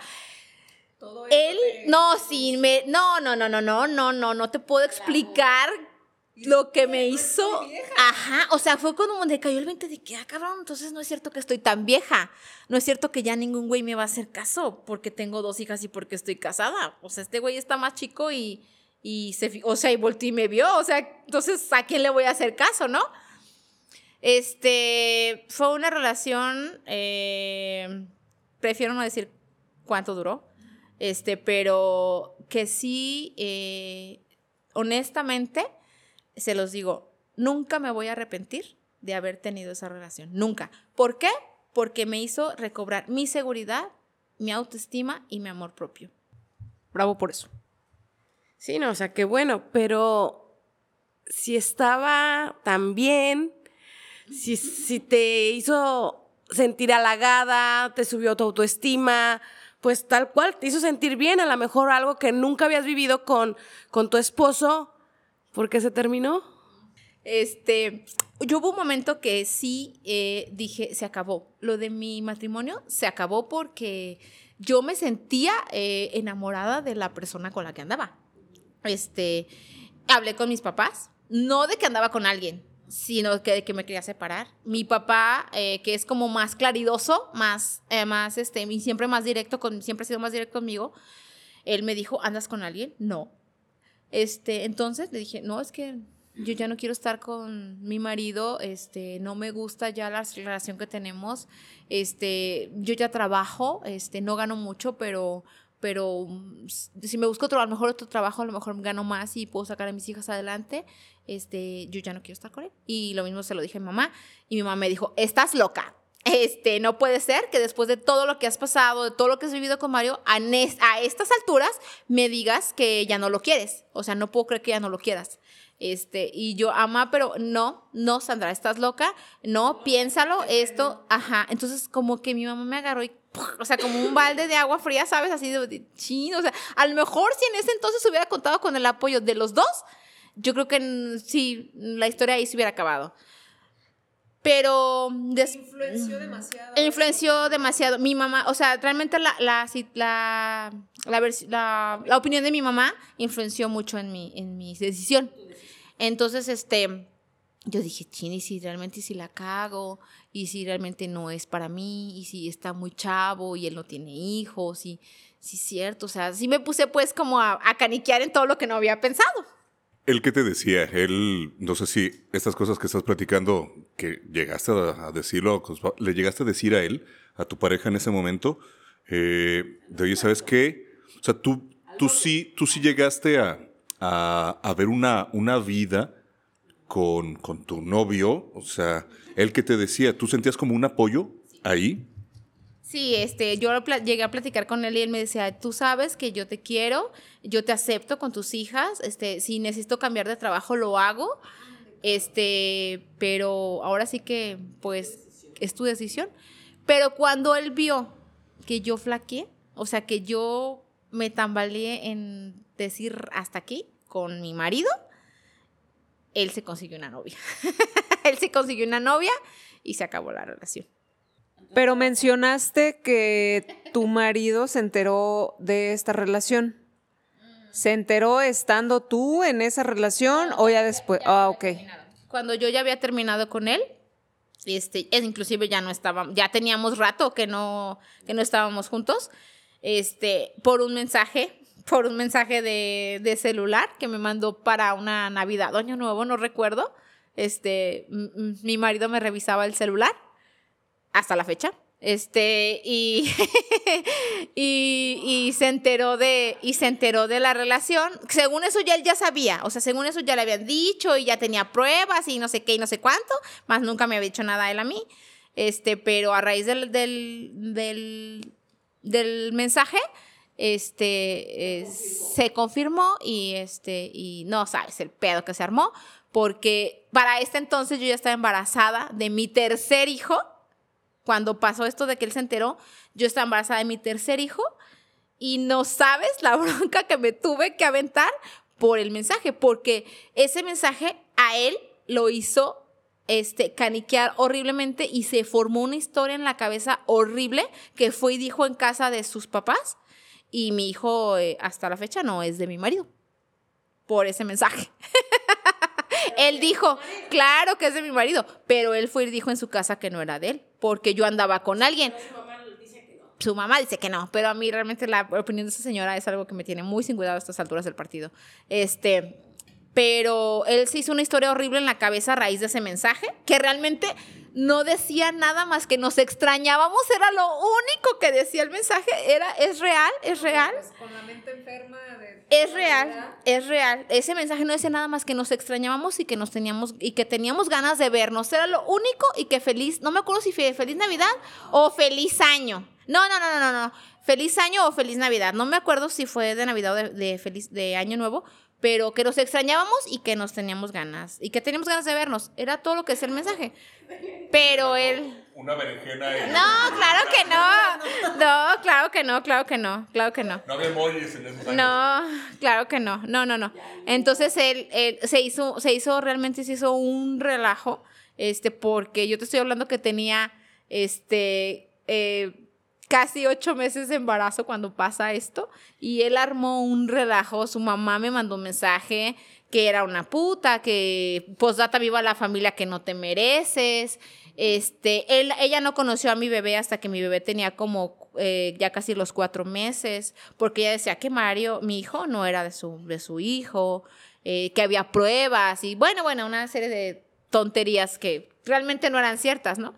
Porque pues ya después supe que, que lo que pasa es que una amiga de, una amiga de este muchacho con el que anduve, eh, contactó a mi cuñada por Facebook y le dijo que, que, ella tenía las pruebas de que yo andaba con, con este muchacho. Eh, la citó y todo, ella nunca llegó porque no había fotos, nunca hubo nada, realmente con él nunca hubo una foto, una carta, un nada, nada, absolutamente nada por la situación, porque pues yo estaba casada y él lo sabía, yo nunca se lo oculté. Entonces nunca hubo, ni si, nunca ha existido una foto entre él y yo, nunca. Ni un mensaje, ni un, o sea, ni una carta, ni un, nada escrito, absolutamente nada. ¿Hace cuánto pasó? Ay, hace nueve, diez años. Diez años, porque mi hijo ya tiene nueve años, diez años. Entonces, este, pues a raíz de, de, eso, de esa situación de que él supo de esa infidelidad, por mi parte, que no fue despecho, no fue desquite, no fue nada, realmente no, salió, se dio, mmm, y te digo, o sea, hasta la fecha no, no me arrepiento. Cuando pasó la infidelidad, la infidelidad de tu esposo, pues bueno, llegó ahí y te dijo, ¿sabes qué? Pues sí, ya, la chingada, yo no te quiero. Cuando él se enteró de eso, tú también le dijiste, pues, ¿sabes qué? Pues sí, la verdad sí anduve con esta persona. O fue algo como que, pues, te enteraste y ya, o tú también afrontaste, pues, ¿sabes qué? Sí, porque esta persona así, así, así, así, así. ¿Cómo, cómo fue? Sí, o sea, cuando él me, reclamó acerca pues de esa situación, sí, al principio se lo negué, este, lógicamente porque me vi descubierta. Este, después le dije que pues que sí, que sí era cierto, que sí había andado con esa persona, pero este, yo ya tenía, eh, eso había sido hace tres años, hace dos años, dos años tenía que había pasado que, que había mandado con esta persona cuando me mandó el mensaje. Este, y le digo, o sea, realmente ahorita ya no tiene ni relevancia, ni, o sea, eso ya pasó hace dos años y sí, sí, también se lo acepté, así se los digo, también le acepté a él en su momento que, que yo me enamoré, que yo le agradezco a la persona con la que anduve que me haya vuelto a, a, a ilusionar, que me haya vuelto el amor propio, que me haya vuelto la seguridad en mí eso sí se lo acepté. Es cosa que a él le duele en el alma, pero pues yo se la tenía que aceptar. Ok, pasa esto y mm, se vuelve a romper algo ahí. Entonces, ahí se vuelve a romper otra vez. ¿Cómo vuelven otra vez a armar, armarse los dos?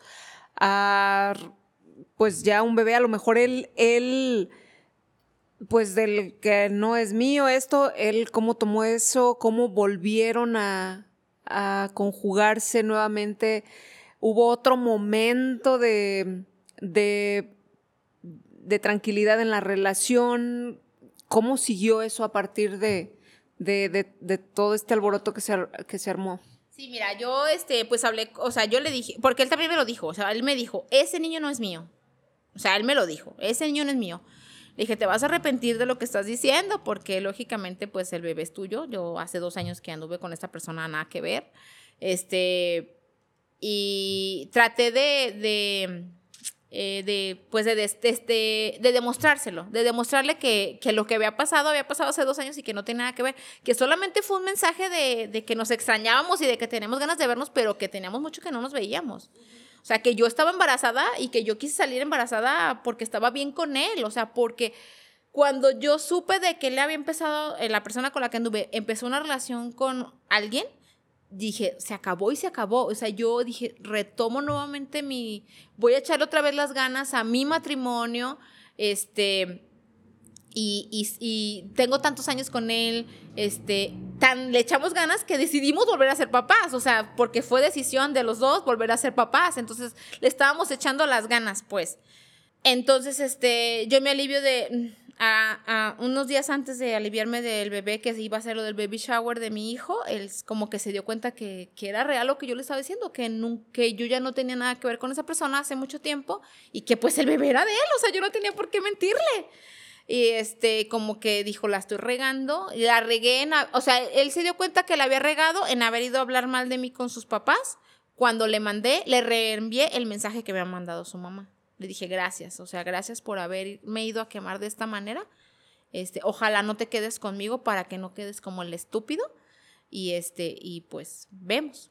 Y dejando atrás todo eso, todo. Ay, cabrón. Yo voy a escribir hacer una novela con mi historia. Este, la verdad que sí. ¿Cómo estás ahora? ¿Por qué sigue siendo una relación tóxica hasta el día de hoy? yo sé que, bueno, pues uno por amor hace y soporta muchas cosas, pero pues ha sido bastante. Yo creo que desde el primer chingadazo que te dio ahí se hubiera acabado todo el problema, tu historia hubiera sido muy distinta. Pero bueno, ¿qué estamos haciendo ahora? ¿Qué, qué, sucede eh, actual, en la actualidad? que sigues con él, cómo lo vives actualmente y que sigues diciendo hasta el día de hoy es una relación tóxica. Este, mira, eh, ahora sí que, híjole, yo le voy, no es que le eche la culpa a las redes sociales, no se las echo, pero sí te puedo decir que a raíz de que hay redes sociales y de que el celular se convirtió en un arma, este, mi relación es tóxica. Él, eh, hubo un momento que me hackeó mi Facebook, eh, hubo un momento que me hackeó mi WhatsApp, me revisa el celular. Este, mi teléfono está bloqueado, pero yo lo tengo bloqueado, pero haz de cuenta que yo eh, si bajabas la barra, salían todas las notificaciones, él lo revisa. Ahorita ya no, o sea, tuve que quitarle la última hora de, la última hora de conexión a mi WhatsApp, si estoy en línea. Eso de, de las notificaciones de mi teléfono lo tuve que quitar y se lo dije es por, es por salud mental tuya y mía. O sea, neta, mm, te voy a decir que a raíz de que bajé de peso, he bajado a 12 kilos, gracias a Dios, este, a raíz de que yo me decidí bajar de peso porque yo quería recuperar un poco de autoestima en mí, porque ya estaba, yo me sentía ya demasiado gordita. Yo pienso que eso fue como un, una alerta para él, o sea, como por qué está bajando de peso si yo siempre le digo que a mí me gusta gordita o como esté. Si yo siempre le digo que a mí me gusta, ¿por qué está bajando de peso? ¿Quién le dijo que tenía que bajar de peso para verse bien? Pero realmente, o sea, yo digo que estoy en una relación tóxica por lo que te digo, porque me revisa el celular, porque revisa los likes de mis redes sociales, se pone a revisar los likes de mis redes sociales. ¿Quién es fulano? ¿Quién es sutano? ¿Quién es perengano? Yo toda la vida he sido súper amiguera. Tengo a todos mis amigos del barrio, de la prepa, de... En, en, mi Facebook y pues mis amigos le ponen me gusta, me encanta y es algo que yo no lo puedo controlar. Él dice que sí, él dice que yo puedo controlar todo eso porque soy una mujer casada y mis amigos me tienen que respetar. A mí eso no se me hace que te falten al respeto porque te ponen un me encanta en una publicación o en una foto, pero para él sí si él, él, dice que si en mi trabajo yo, ¿por qué me vengo tan arreglada? Si me dicen que, si hay hombres que me dicen que qué bien me veo, yo, te, yo puedo frenar eso, yo puedo decirles que no me digan porque mi marido se molesta. O sea, eso es ilógico que me diga que yo puedo controlar esas situaciones. Lo mismo de hace 20 años. De hace 20 años, exactamente. Me hiciste me acordara de una vez que es una pendejada, pero realmente no sé qué piensan. Me agarraron las nalgas en la calle. Un cabrón iba pasando y, me agarró las nalgas. Eso es muy normal. Se siente tan horrible. Yo, yo, me, yo me sentía como, como violada. O sea, de verdad. Yo estaba bien, bien chica y te sientes como, como, como mano, pues sí, manoseada, pues pinche nalgadón me dio. Te sientes como... Lo provocaste. Ah, yo le platiqué yo le platiqué a mi novio tóxico. Porque le dije, me pasó esto y me siento de la chingada. Y me dijo, pues yo creo que tú querías que pasara, ¿verdad? Porque ibas abajo de la banqueta. Para eso es. yo lo provoqué. Sí, o sea, así total. O sea, él me dijo, pues yo creo que te gustó mucho porque pues si no hubieras querido que pasara, te hubieras ido por la banqueta. Me estás diciendo que ibas por la, por la calle. Entonces dije, ¿qué? No, ahorita que dices, y sí, o sea, piensan así. Neta, piensan así. Piensan así de que uno quiere que le sucedan cosas culeras, bueno, en mi caso, pero hay veces que pues te saludan y todo, bueno, pues me están saludando. ¿Cómo lo voy a evitar? ¿Sí? A ver, ¿cuántas veces te han agarrado las nalgas? No, a mí no me las han agarrado sin querer. Ah, Este, no. Tú mencionaste que vivían en unión libre. Sí. Pero yo sé que se casaron. Sí. Yo sé que se casaron, o sea, ahorita ya. Investigadores. Así es, mis investigadores me dijeron que no hace mucho, o sea, tampoco poquito, que se casaron, pero a pesar de haber pasado ya todo lo que había pasado, aún así tú decidiste casarte con él, a pesar de seguir teniendo tu relación tóxica, por amor, por lo que sea. Pero ¿cómo brincas a eso? ¿Cómo brincas de me enamoré de otra persona, le volví a echar ganas a mi relación y ahora quiero casarme? Quiero realmente estar casada. Híjole, este, yo me di cuenta que eh, esa relación que tuve anteriormente fue como que una relación, no que se necesitaba, pero que me sirvió eh, para recuperar eh, la seguridad en mí y para ver en qué podía cambiar para que mi relación fuera a más y no a menos.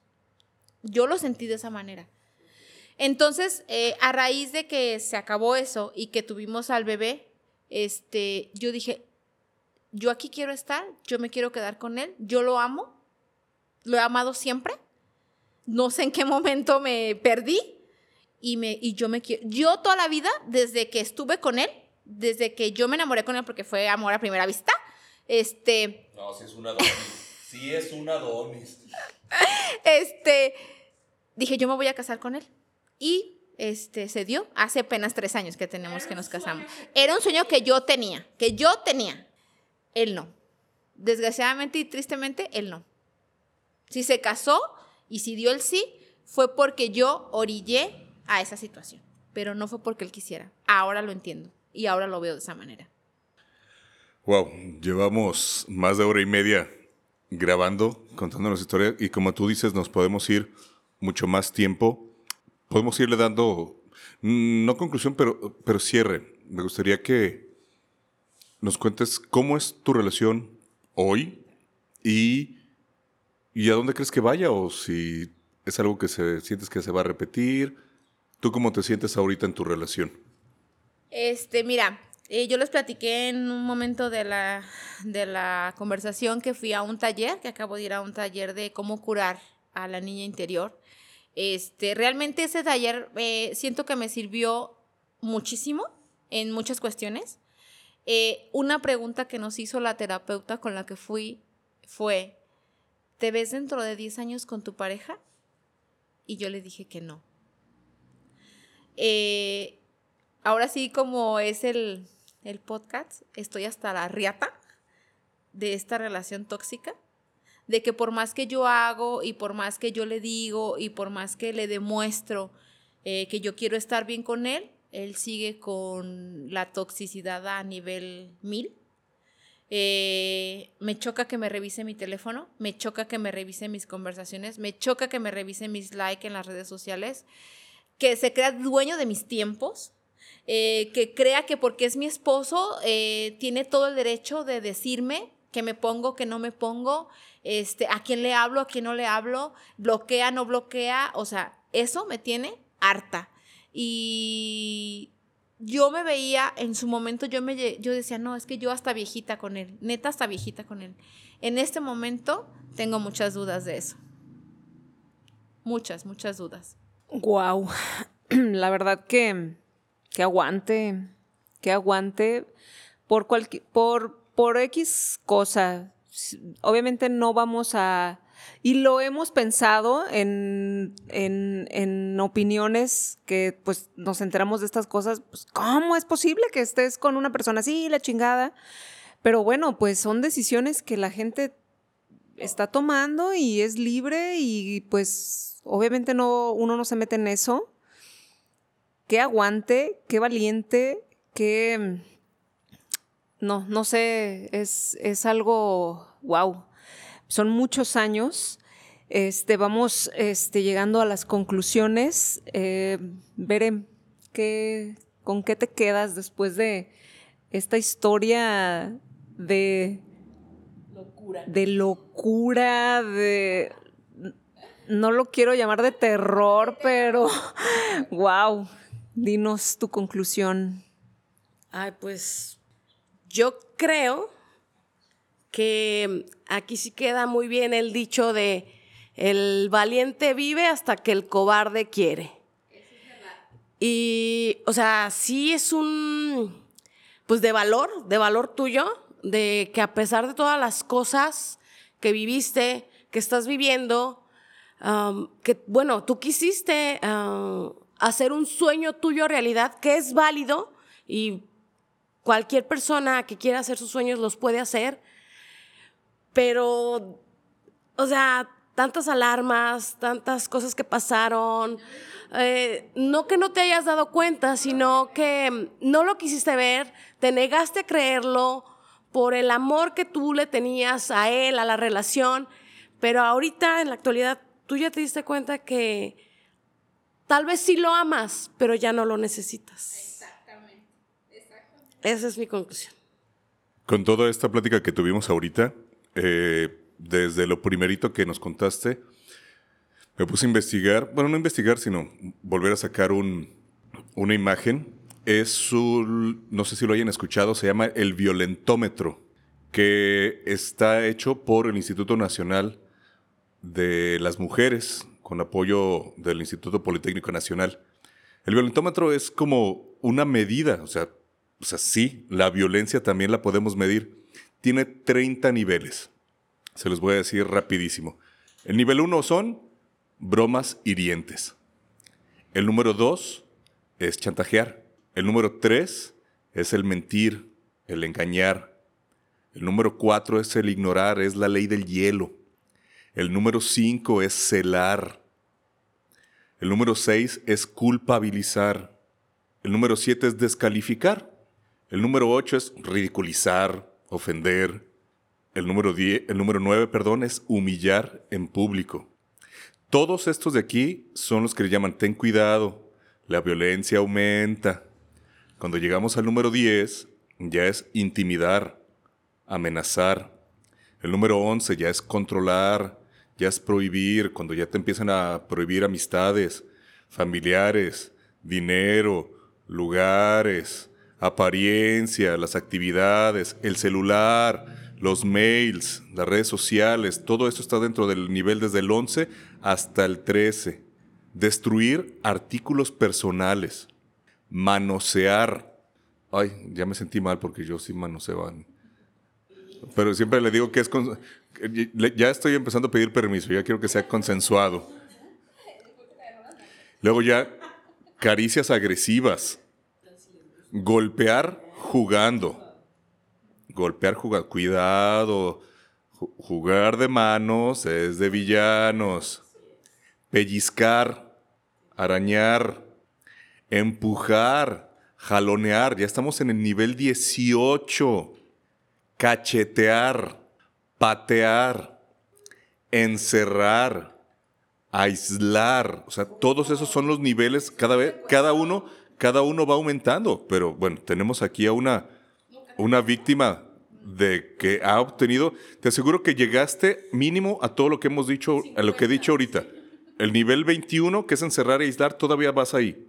Y tú me vas diciendo, no, nomás me dices, nomás le haces, sí, sí, sí. Mira, el siguiente nivel es amenazar con objetos o armas. Sí. Amenazar de muerte. Forzar a una relación sexual. Abuso sexual. Violar. El penúltimo es mutilar y el último nivel es asesinar.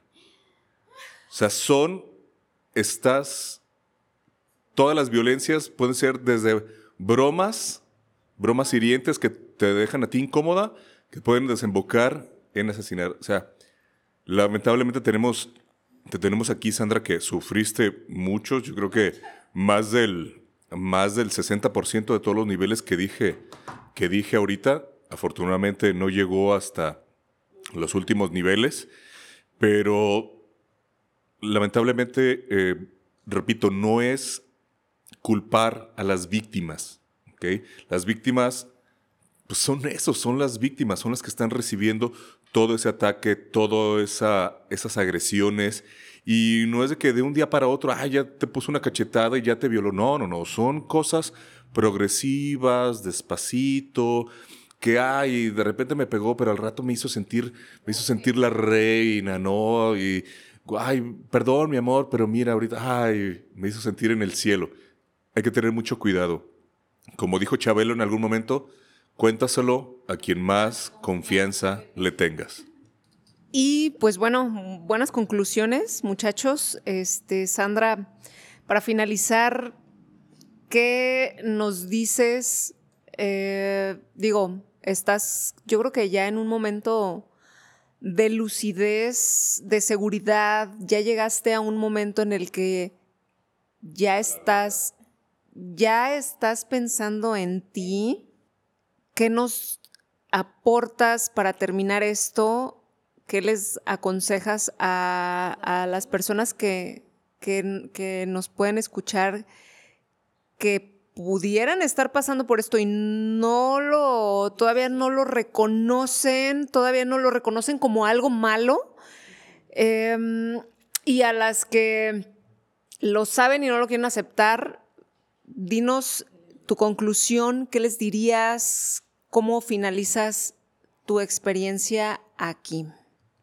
Este, nada más que se den cuenta desde la primera bandera roja, desde la primera vez que me dice no le hables, desde la primera vez que me dice no te pongas, desde la primera vez que me dice bloquea, desde la primera vez que te dice dame tu celular para revisártelo, desde, desde las primeras luces rojas desde entonces te des cuenta que eso no es normal. Aunque tú digas que es normal, eso no es normal. Eso es violencia. Dense cuenta de eso. Ok, pues bueno, te agradecemos mucho. La verdad que nos tuviste con un nudo en el estómago, en la garganta y en todos lados. No hay, no muchas veces la gente quiere externar este tipo de cosas de todo. O sea, yo digo, yo pienso que mm, desde decir, ah, este, o sea, la paso de la chingada en la casa, pero nadie tiene por qué enterarse. Y sí, o sea, a lo mejor nadie tiene por qué enterarse, pero cuando ya es un nivel en el que peligra, peligra tu vida, peligra tu, tu integridad, tu salud, posiblemente los hijos, que en tu caso no fue así que bueno, pero ya hay que contarlo y los lo, el mensaje yo creo que es hablarlo, siempre hay que hablarlo, si ves algo que no está bien, que dices, ah, caray, este, este manotazo como que no lo sentí con mucho cariño, esto como que ya no, no me está gustando, yo creo que es válido decirlo sin pena, si no es a, tu mamá, a, familiares, pues a tu amistad, como sí, realmente dice Chabelo, de lo que más confianza le tengas, que te dé un buen consejo, esperando pues que alguien te dé un buen consejo, porque no muchas veces lo recibes, ¿no? Pero gracias, gracias, qué bueno que nos, nos lo contaste. Em, no hay más que pues cerrar esto con este mensaje, no se queden calladas y callados también, porque también una mujer puede ejercer violencia eh, a cualquier este, signo de alerta, pues por favor háganlo saber, externenlo. Te agradezco mucho, todos los que estamos aquí, estamos... Ah, ya nos tomamos todas las caguamas que pudimos para poder pasar esto. Pero, este, pues bueno, gracias. La verdad, este, estuvimos muy, muy a gusto en tu compañía. Y pues bueno, yo siempre les he dicho que se traten bonito y se quieran mucho a pesar de los putazos que les haya dado la vida. En tu caso, qué bueno, qué bueno que ya te estás queriendo mucho. Cerramos esto con pues nada más que agradecerles que estuvieron aquí con nosotros. Hasta la próxima. Si llegaste hasta aquí, muchas gracias. Este podcast se hace con historias de personas, con personas que quieren contar sus historias. Si tú sientes que tienes una historia con deseos de compartirla, acércate a nosotros. Mándanos un mensaje en todas nuestras redes sociales. Puede ser que no estés seguro, quieres hacerlo anónimo, lo puedes hacer. Recuerda que esto lo hacemos con personas. El día que nos quedemos sin personas para que nos cuenten su historia, pues bueno, este, este proyecto se va a terminar. Hay muchas maneras en las que nos puedes apoyar. Únete a patreon.com diagonal hasta la riata podcast y conviértete en uno de nuestros mecenas y obtén beneficios exclusivos. Inscríbete a nuestro canal, regálanos un like, dale a la campanita y comparte nuestro contenido.